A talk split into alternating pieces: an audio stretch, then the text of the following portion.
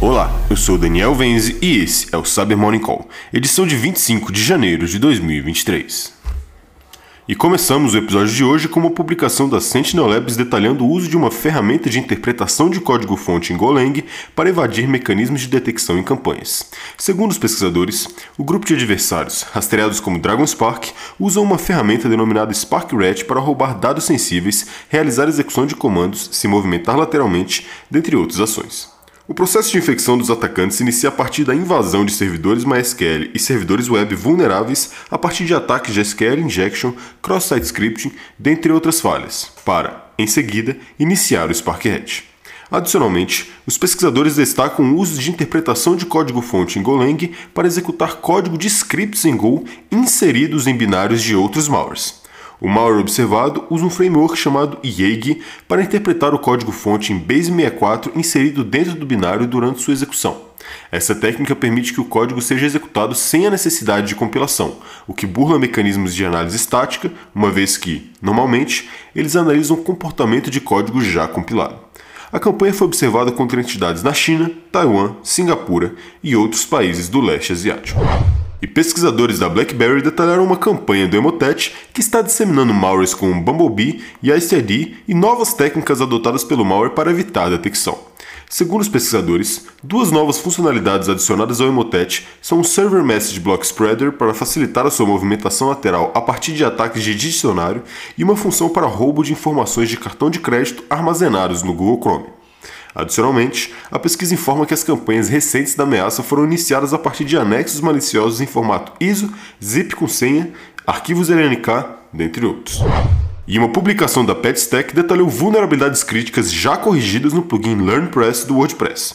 O LearnPress é um sistema para gerenciamento de ensino em sites desenvolvidos em WordPress que permite a criação e venda de cursos, aulas, provas, resumos, dentre outros. Segundo a publicação, as falhas, catalogadas como CVE 2022 47615, CVE 2022 45808 e CVE 2022 45820, permitem, respectivamente, a inserção não autenticada de arquivos do sistema e ataques de SQL injection que possibilitam a extração de dados sensíveis. Adicionalmente, a publicação detalhou uma prova de conceito que demonstra o abuso das vulnerabilidades em questão. As falhas foram corrigidas na versão 4.2.0 do plugin e, para usuários que não podem atualizar imediatamente, recomenda-se a desativação do plugin. E uma publicação da Apple anunciou a correção para uma vulnerabilidade de segurança em versões antigas do iPhone e iPad. A falha, catalogada como CVE 2022 42856, é um zero-day de Type Confusion que permite a execução remota de código no WebKit, o motor do navegador Safari. Adversários podem abusar da falha ao atrair vítimas a sites maliciosos confeccionados para comprometer os sistemas. A correção foi disponibilizada para o iPhone 5S, iPhone 6, iPhone 6 Plus, iPad Air, iPad Mini 2, iPad Mini 3 e o iPod Touch de sexta geração. Recomenda-se a homologação e aplicação das correções disponibilizadas. E por fim, uma publicação do Federal Bureau of Investigation confirmou o envolvimento de adversários norte-coreanos em um roubo de criptomoedas da Harmony Horizon Bridge. Segundo a publicação, o ataque foi atribuído ao Grupo Lazarus e ao APT-38, que são conhecidos por realizarem campanhas com objetivos financeiros. O incidente em questão se iniciou a partir de ataques de engenharia social com temáticas de oferta de empregos para convencer funcionários da plataforma de criptomoedas a baixar aplicações maliciosas. Adicionalmente, a publicação informa que os adversários usaram o protocolo de privacidade Railgun para fazer lavagem de mais de 60 milhões de Ethereum roubados durante o ataque.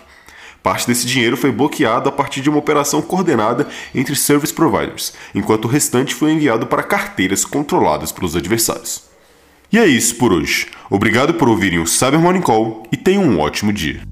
Você ouviu o Cyber Morning Call, o podcast de cibersegurança da Tempest. Nos siga em seu tocador de podcast para ter acesso a um novo episódio a cada dia. E para saber mais sobre a Tempest, nos siga no Instagram, Twitter e LinkedIn ou acesse www.tempest.com.br.